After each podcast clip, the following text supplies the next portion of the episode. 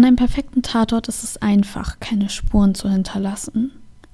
An einem perfekten Tatort wird die Leiche in den seltensten Fällen gefunden, weil sich meistens keiner Mühe gibt, sie zu finden. Oder weil sie keiner finden will. Herzlich willkommen auf Ihrer Kreuzfahrt.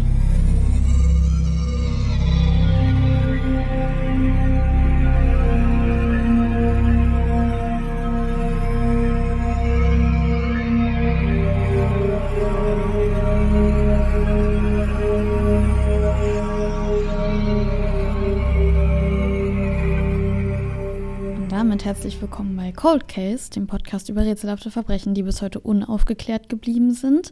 Mein Name ist Noel und der heutige Fall heißt Familienurlaub. 25. März 1998, mitten auf dem Karibischen Meer. Stille hat sich über das dunkle Wasser gesenkt. Langsam geht die Sonne unter und bedeckt die sanft schaukelnden Wellen mit orange-roten Tupfern. Durch dieses idyllische Bild schiebt sich das Kreuzfahrtschiff Rhapsody of the Seas über die Wassermassen. Heute früh hat es noch in Curacao angedockt, jetzt sind die Passagiere schon wieder auf dem Weg zu einem neuen Ziel. Chris Fenwick hat sich in seiner Kabine eingeschlossen. Das schmale Zimmer ist vollgestellt mit Boxen, in denen sich Computer- und Videobearbeitungsprogramme befinden. Chris arbeitet in der Fernsehbranche und soll zusammen mit dem Kameramann Steve auf dem Kreuzfahrtschiff ein Video für einen Kunden drehen. Chris nimmt seine Aufgabe sehr ernst. Sein Aufenthalt auf der Rhapsody of the Seas hat nichts mit einem kostenlosen Urlaub zu tun, in dem er ab und zu mal einen Film schneidet. Während sich die anderen Gäste an Deck sonnen, das Buffet plündern und sich abends mit einem leckeren Cocktail an die Bar setzen, ist er in seine Arbeit vertieft. Aber auch Chris vertritt sich ab und zu mal die Beine. Als er die Tür seiner Kajüte öffnet, entdeckt er einen Flyer, den jemand dort angebracht hat. Auf dem Stück Papier ist das Foto einer jungen Frau zu sehen. Sie hat dunkelbraune Haare, einen Kurzhaarschnitt und trägt ein dunkelblaues Kleid. Amy Lynn Bradley heißt die Frau. Irgendetwas klingelt in Chris Kopf. Das ist also das vermisste Mädchen. Seit gestern früh scheint es nur ein Thema auf dem Schiff zu geben. Das Mädchen, das sich selbst umgebracht hatte. Man kommt quasi gar nicht drum rum. Steve hatte Chris die Story erzählt. Jetzt hat er auch ein Gesicht zu der mysteriösen Frau. Eine Woge Mitleid erhebt sich in ihm, aber die kann ihn auch nicht lange von der Arbeit abhalten. Chris sitzt bis in die Abendstunden vor seinem Schnittprogramm. Dann packt ihn der Durst auf Limonade. Also läuft er die langen Flure des Schiffes entlang, bis er zur Disco kommt. Chris stellt sich an den Tresen und sieht den Leuten beim Tanzen zu. Und dann entdeckt er ihn. Er, das ist Yellow, der Bassist einer der Schiffsbands. Chris findet, dass er gruselig aussieht. Er hat gehört, dass man davon ausgeht, dass Amy doch keinen Selbstmord begangen hat, sondern vielleicht entführt wurde. Irgendwann gestern Morgen, nachdem sie in der Disco tanzen war. Und Yellow soll der Hauptverdächtige sein. Das ist also der Typ, der das Mädchen gekidnappt haben soll. Bei dem Gedanken schaudert es Chris. Er leert sein Getränk und verlässt den Tanzbereich wieder. Noch ein bisschen weiter arbeiten. Irgendwann hatte sich sein Arbeitsrhythmus in die Nacht verschoben. Gegen drei Uhr morgens entschließt er sich ein weiteres Mal die Kabine zu verlassen, nochmal kurz die Beine vertreten. Gerade als er seinen Blick über das große Atrium schweifen lässt, kommt ihm ein Gespräch zu Ohren. Eine blonde Frau, ein Mann und ein Angestellter des Kreuzfahrtschiffes reden auf zwei junge Mädchen ein. Ja, sie haben Amy gesehen, frühmorgens am 24. Chris kann nicht anders, als weiter zuzuhören. Langsam dämmert ihm, dass die blonde Frau und der Mann an ihrer Seite die Eltern von Amy sein müssen. Amys Mutter scheint zutiefst verstört. Sie löchert die Teenager mit Fragen. Habt ihr noch etwas anderes gesehen? Bitte denkt genau nach. Seid ihr sicher, dass ihr nichts weiter gehört habt? Das Bild der verzweifelten Eva Bradley brennt sich in Chris Bewusstsein ein. Jetzt hat ihn Amys Geschichte gepackt. Zuvor hat er sie in seinem Kopf irgendwo ganz hinten abgespeichert, aber jetzt ist sie ihm ganz nah. Und ihm kommt eine Idee. Chris macht auf dem Absatz kehrt und läuft in seine Kabine zurück. Amy war vor ihrem Verschwinden in der Disco tanzen. Und am selben Abend hatten sie in der Disco Videos für ihren Film gedreht. Chris hockt sich vor seinen Computer. Er geht alles durch. Nichts, nichts, nichts und dann. Auf dem letzten Tape die letzte Aufnahme. Da ist Amy tanzend in der Disco. Um sie herum ist alles in blaues Licht getunkt. Helle Punkte schwirren über die Körper der anderen Gäste. Es läuft laute Musik. Chris' Blick fällt auf jemand anderes, der in ihrer Nähe steht. Es ist Yellow. Chris zieht eine Kopie von dem Video und steckt es in eine kleine Kiste. Dann läuft er zurück zu der Stelle, an der er Amys Eltern belauscht hat. Aber die sind nicht mehr da. Ein einzelner Mann steht noch dort. Chris spricht ihn an und fragt, ob er zur Familie Bradley gehört. Nein, aber er ist ein guter Freund. Chris vertraut ihm die Kiste mit dem Video an.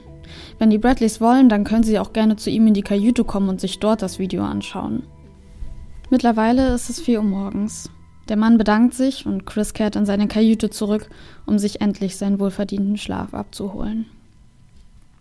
Amy Lynn Bradley hat mit ihren Eltern und ihrem Bruder einen schönen Familienurlaub geplant. Der sollte im März 1998 losgehen.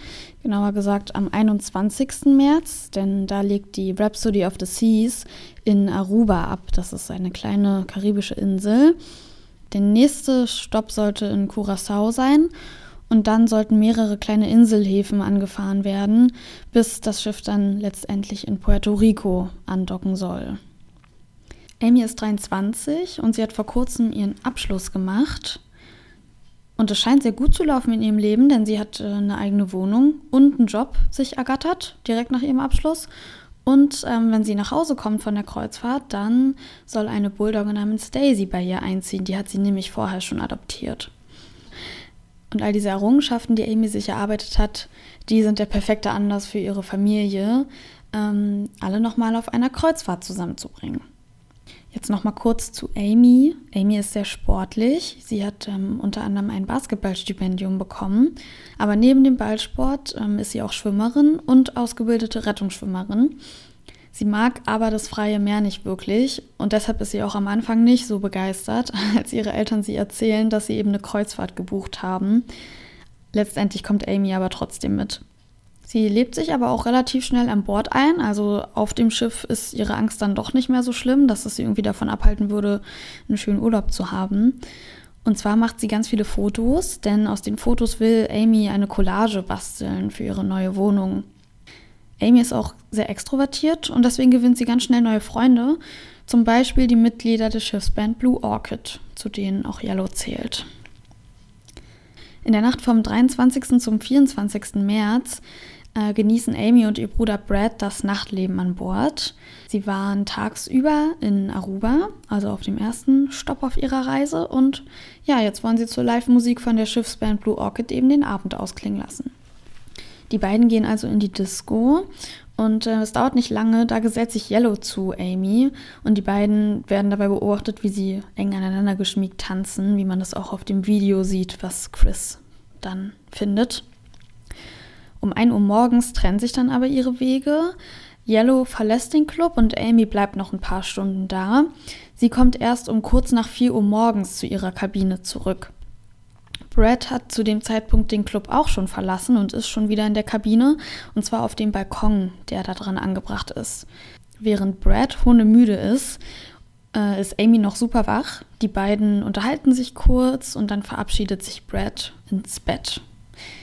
Amy bleibt wie gesagt noch wach. Sie sagt ihrem Bruder, dass sie ein bisschen frische Luft schnappen will.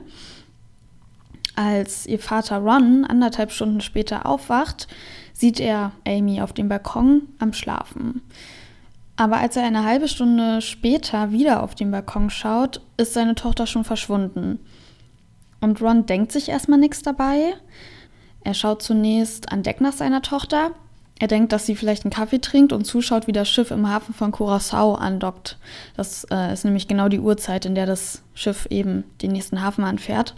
Und so schlendert er eine Weile lang über die Schiffsflure, findet Amy aber nicht. Und als er sie nach einer Stunde immer noch nicht entdeckt hat, da bekommt er langsam ein bisschen Panik und läuft zurück in die Kabine. Und dort sieht er dann, dass Amys Schuhe und ihre persönlichen Sachen, also zum Beispiel ihr Ausweis, noch auf dem Zimmer sind. Und das ist dann auch der Zeitpunkt, in dem ihm bewusst wird, dass da irgendwas nicht stimmen kann. Eva Bradley wird unsanft von ihrem Mann aus dem Schlaf gerissen. Und als sie ihm ins Gesicht schaut, ist sie schockiert. Er ist so aufgelöst, er sieht gar nicht mehr aus wie er selbst. Ron erzählt ihr sofort, dass Amy nicht mehr da ist. Die besorgten Eltern geben sofort den Crewmitgliedern Bescheid und bitten darum, Amy über die Schiffslautsprecher ausrufen zu lassen, aber sie werden vertröstet. Man wolle ja die Passagiere nicht aus dem Schlaf reißen, es sei ja noch ziemlich früh. Um 7.30 Uhr morgens wird dann endlich die Durchsage gemacht, dass Amy sich bitte melden soll, leider erfolglos. Die Bradleys fühlen sich von der Crew im Stich gelassen und nehmen deshalb die Suche selbst in die Hand.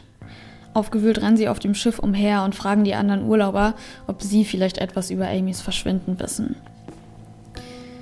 Als das Schiff am Hafen anlegt, werden für Amys Eltern die schlimmsten Befürchtungen wahr. Obwohl sie mehrfach ihre Bedenken geäußert haben, lässt die Crew alle Passagiere von Bord. Hätte jemand Amy verschleppen wollen, wäre das die perfekte Chance. Weil sich die Bradleys nicht anders zu helfen wissen und der Kapitän ihnen versichert, dass die eigens angeordnete Suche auch erfolglos war, gehen sie nach einiger Zeit ebenfalls an Land. Mittlerweile ist auch das FBI in die Sache involviert. Den Bradleys bleiben noch vier Stunden, bis die Rhapsody of the Seas wieder in See sticht. Sie sind ganz auf sich allein gestellt in einem fremden Land und die Familie streift durch die Straßen Curaçaos. Zu groß ist ihre Angst, Amy in Curaçao im Stich zu lassen. Und als sich die Türen des Kreuzfahrtschiffes wieder schließen und das Schiff ablegt, ist Amy immer noch nicht aufgetaucht. Während die Rhapsody of the Seas ihre Fahrt unermüdlich fortsetzt, scheint die Welt für die Familie Bradley stehen zu bleiben. Und dann erhalten sie einen Anruf von einem Ermittler. Er sagt, dass die Crew auf dem Schiff doch nicht so gründlich gesucht hat, wie ihnen gesagt wurde. Man habe nämlich lediglich die Toiletten und einzelne Zimmer durchgeschaut. Also besorgt sich die Familie panisch ein Auto und fährt zum nächsten Inselhafen in St. Thomas, an dem das Schiff dann anlegen wird. Sie schaffen es rechtzeitig wieder an Bord. Aber als sie den Kapitän mit den Vorwürfen konfrontieren, ist der sich keiner Schuld bewusst. Wieder beginnt eine quälende Suche nach Amy an Bord. Aber diesmal scheint das Schicksal auf der Seite der Familie zu sein.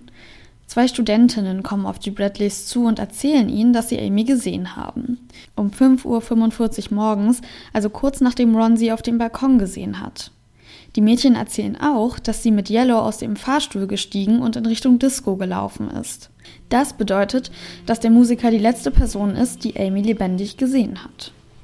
Auf einmal erinnert sich Brad an ein Gespräch, das er mit Yellow hatte, kurz nachdem Amy verschwunden ist. Yellow kommt auf ihn zu und sagt ihm, es tue ihm leid, was mit seiner Schwester passiert ist.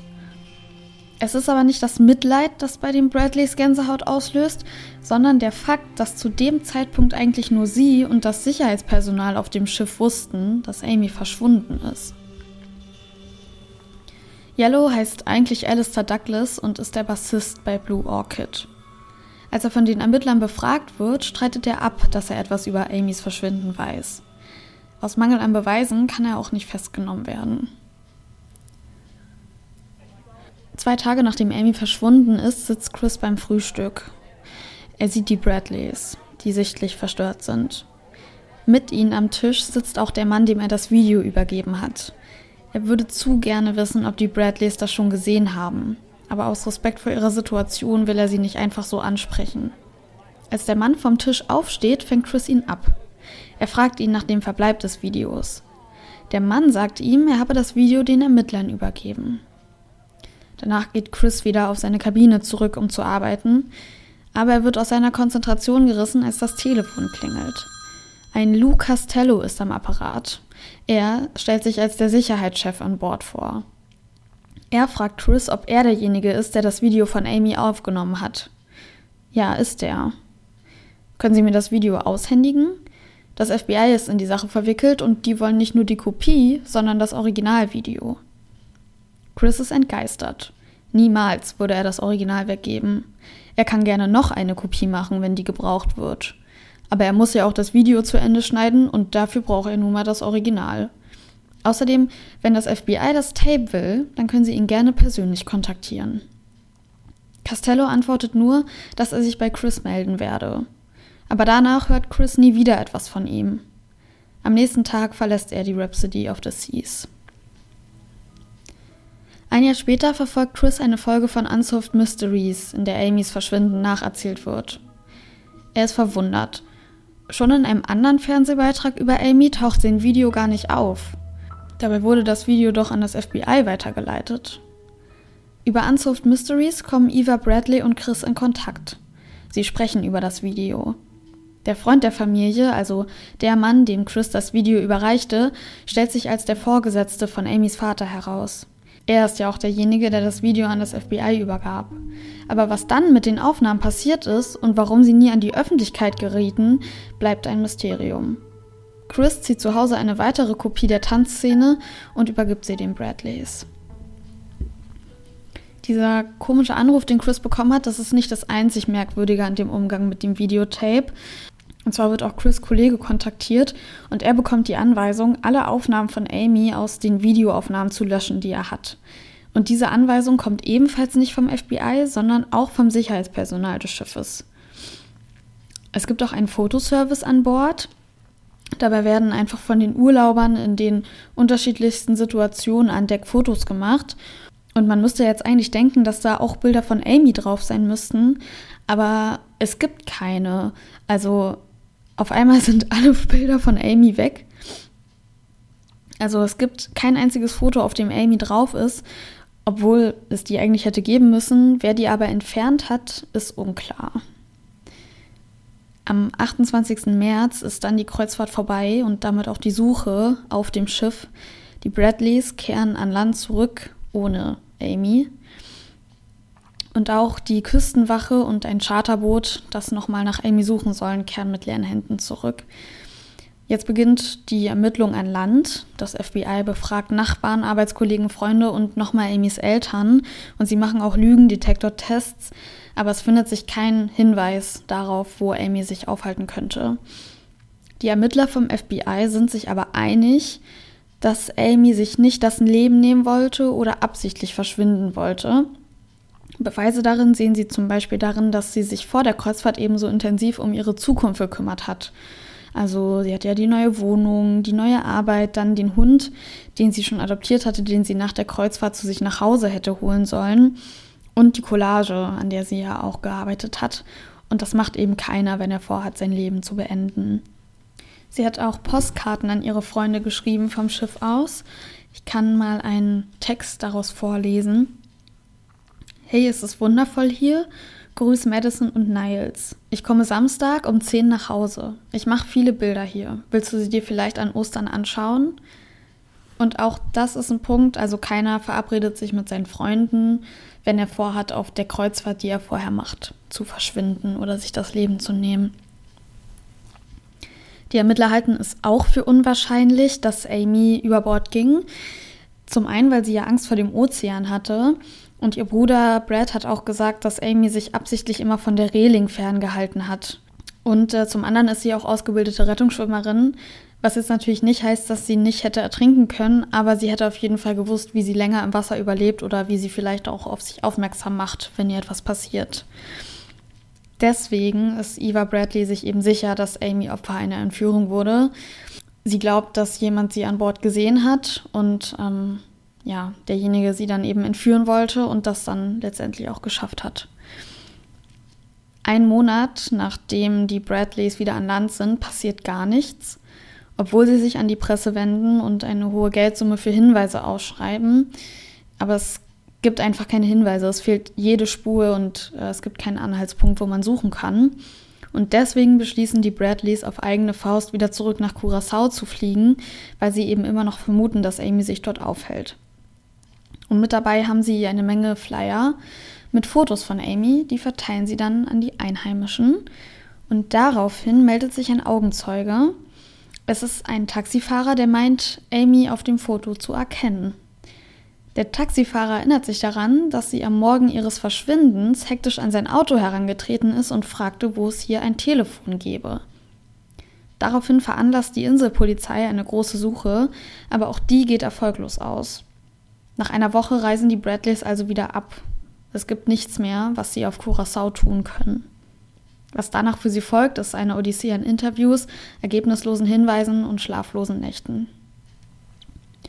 Der nächste ausschlaggebende Hinweis, der die Familie erreicht, kommt von einem kanadischen Geschäftsmann, der fünf Monate nach Amys Verschwinden in Curacao Urlaub macht. Als er sich am Strand mit Freunden unterhält, bemerkt er, dass eine Frau auf ihn zukommt. Sie wird von zwei Männern begleitet, aber sie gibt sich sichtlich Mühe, die beiden abzuschütteln. Der Geschäftsmann ist sich sicher, dass sie ihm etwas sagen will. Aber kurz bevor sie zu ihm kommen kann, ziehen ihre Begleiter sie in ein Café. Der Augenzeuge beschreibt zwei ihrer Tattoos, darunter auch ein auffälliges Motiv auf dem Schulterblatt. Seine Beschreibung ist quasi identisch mit Amys Person. Es meldet sich eine weitere Person, der etwas Ähnliches passiert. Ein Mann auf einem Segelschiff wird von einer jungen Frau angesprochen. Sie sagt, mein Name ist Amy Bradley. Ich brauche Hilfe, ich kann hier nicht weg. Bevor er auf ihre Bitte eingehen kann, wird sie von jemandem weggezogen. Nach diesen Berichten fühlt sich Eva darin bestätigt, dass Amy gekidnappt wurde. Und sie ist sich auch sicher, dass Amy Opfer von Menschenhandel wurde, dass sie festgehalten und kontrolliert wird. Und dann tauchen die Fotos auf. Es sind Aufnahmen von einer karibischen Porno-Website. Sie zeigen eine Frau in Unterwäsche in verschiedenen Posen auf einem Bett. Ihre dunklen Haare sind auftupiert und kraus, das Gesicht ist stark geschminkt. Sie wird als Escortdame angeboten. Die Bradleys reichen die Fotos an einen FBI-Ermittler weiter. Er vergleicht sie mit alten Aufnahmen von Amy und das Ergebnis ist schockierend. An Merkmalen wie Haaransatz, Wangenknochen und Ohrenpiercings macht er nämlich fest, dass es sich bei der Frau auf den Fotos definitiv um Amy handelt. Eine weitere Augenzeugin namens Judy Mora meldet sich dann später. Sie und ihr Ehemann machen auch eine Kreuzfahrt in der Karibik. Als sie auf den Barbados-Inseln anlegen und das Festland betreten, sucht die Frau eine Toilette auf. Da hört sie ein Gespräch mit. Ein Mann redet auf jemanden ein. Er sagt, es ist mein Deal und du solltest ihn mir besser nicht versauen. Es ist mein Deal. Als die Stimme verstummt, verlässt Judy die Kabine. Am Waschbecken sieht sie eine Frau Anfang 30. Sie stützt sich am Beckenrand ab und scheint den Tränen nahe. Besorgt um die Frau fängt Judy ein Gespräch an. Sie fragt, wo die Frau herkommt. Aus Virginia. Und ihr Name? Amy. Judy erwähnt, dass ihre Tochter auch so heißt. Das scheint irgendwas in der verstörten Frau zu triggern. Auf einmal klappt ihr Mund auf und die Augen sind weit aufgerissen. Sie versucht, Judy zu bedeuten, leise zu sein. Da klopft jemand laut an die Tür. Die Männerstimmen sind wieder zu hören. Panisch rennt Judy aus der Toilette. Vor der Tür warten vier Männer. Als Judy die Fotos der angeblichen Prostituierten sieht, ist sie sich sicher, dass das die Frau aus der Toilettenkabine ist. Die Bradleys haben sich die Hilfe eines Privatermittlers geholt, der in der Karibik nach Amy suchen soll. Sie sind sich sicher, dass Amy weiß, dass sie sie nie aufgeben und so lange nach ihr suchen werden, bis sie sie gefunden haben. Und sie sind fest davon überzeugt, dass irgendwo da draußen jemand ist, der den entscheidenden Hinweis hat. Ganz schön aufwühlend, wenn aus einer eigentlich idyllischen Familienreise auf einmal das Drama seines Lebens wird und ähm, man ohne die Tochter oder die Schwester wieder nach Hause fahren muss, sich dann auch gar keine Hinweise mehr ergeben, was passiert sein könnte und man sich auch von allen im Stich gelassen fühlt, so wie es die Bradleys eben erlebt haben. Es gibt einen Anwalt namens Alexander Stevens, der sich viel mit Morden auf Kreuzfahrtschiffen und vermissten Fällen auf Kreuzfahrtschiffen befasst hat. Und der hat Kreuzfahrten als Eldorado für Mordlüsterne bezeichnet. Und zwar unter anderem, weil es üblich ist, dass die Reedereien bei den Suchen nach den vermissten Personen nicht mithelfen. Das hat unter anderem was mit ihrem Image zu tun. Äh, sie wollen natürlich nicht, dass ihre Kreuzfahrtlinie die Linie ist, auf der Leute ermordet werden. Und sie wollen eben auch die anderen Passagiere nicht verstören und denen halt einen guten Urlaub ermöglichen. Alexander Stevens hat äh, sich mit einem Mann unterhalten, der seine Ehefrau im betrunkenen Zustand über Bord geworfen hat auf einer Kreuzfahrt, nachdem sie ihn irgendwie gedemütigt hat. Er wurde daraufhin von der Reederei, also dem Besitzer des Kreuzfahrtschiffes, kontaktiert und hat von denen eine Million Dollar bekommen, damit er den Fall nicht öffentlich macht. Also wir sehen, dass hier auch Geld gezahlt wird, um eben solche Fälle zu vertuschen. Also für die Familie Bradley war das auf jeden Fall eine schlimme Zeit, ist bestimmt auch eine schlimme Zeit. Ähm, sie wurden auch tatsächlich zuerst von einem falschen Vermittler abgezogen. Der hat ihnen versprochen, dass er Amy gesehen hat ähm, und hat sich auch auf Curacao aufgehalten und hat über Jahre hinweg immer wieder Geld von den Bradleys verlangt. Um seine Ermittlungen weiterführen zu können. So hat er es gesagt. Zwei Jahre lang hat er die hingehalten und die Bradleys haben über 200.000 Dollar für diesen Ermittler ausgegeben, der sich am Ende eben als falsch herausgestellt hat. Ja, wir können eben nur hoffen, dass die Bradleys Amy irgendwann wieder in die Arme schließen können. Oder dass wir zumindest irgendwann wissen, was mit ihr passiert ist. Weil, also, dass dieses Foto aufgetaucht ist, finde ich, ist zwar ein konkreterer Hinweis, genauso wie die Augenzeugen berichten, aber es ist eher ein Hinweis, der einen eher noch mehr aufwühlt, als dass er einem eine Befriedigung gibt oder eine konkrete Antwort auf das, was passiert ist. Um den Fall jetzt aber mal abzuschließen, kommen wir auf die Frage zurück, die ich euch letzte Folge gestellt habe, in der es um Timothy Evans ging und die Geheimnisse vom Ten Rillington Place. Und zwar habe ich euch gefragt, was der Höchstbetrag ist, den eine unschuldig verurteilte Person in England erhalten kann. Und das sind eine Million Pfund. Und davon werden dann noch Kosten für Lebensmittel, Unterbringung und so weiter abgezogen. Und falls ihr euch jetzt fragt, wie viel das in Euro ist, dann sind das, wenn man das jetzt umrechnen würde, knapp 2 Millionen Euro. Das ist ähm, ganz schön viel, würde ich jetzt mal behaupten. Ähm, aber da sind ja eben auch nicht die Kosten eingerechnet, die dann noch abgezogen werden. Die Frage, die ich euch jetzt stelle, die hat natürlich wieder was mit dem Fall zu tun. Und zwar würde ich gern von euch wissen, was ihr glaubt, wie viele Menschen jährlich im Schnitt auf Kreuzfahrten verschwinden. Ja, schreibt mir eure Gedanken, eure Antworten gerne auf Instagram. Nicht googeln, das ist nämlich unfair. Äh, das ist Cold Case, der Podcast. Und ja, ansonsten freue ich mich auch generell, wenn ihr mir über Instagram schreibt, weil das immer schön ist, ein Feedback von euch zu haben. Und ihr könnt mir auch gerne mal schreiben, wie euch das gefällt. Ich habe ja jetzt ein bisschen anders vorgetragen als sonst. Also einige Zeilen habe ich richtig gescriptet, andere ein bisschen freier. Ich fand das irgendwie ganz schön. Ich wollte das mal so ein bisschen aufbrechen weil ich manchmal merke, dass sich einige Passagen in Fällen wirklich anbieten, um sie detailliert aufzuschreiben, aber andere auch nicht. Also wenn man zum Beispiel über die Person selber erzählt, da finde ich das auch ein bisschen angenehmer, freier zu sprechen.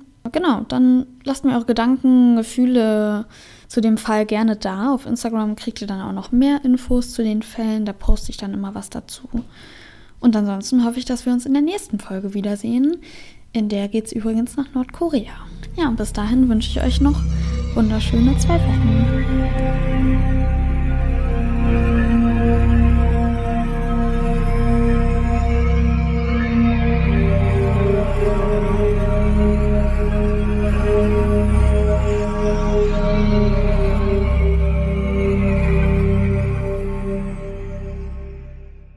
Habe gerade voll viel Kartoffelsuppe gegessen. Und wie kriege ich das ähm, nicht hin, mir zu merken, dass man vor der Aufnahme nicht so viel essen soll? Naja.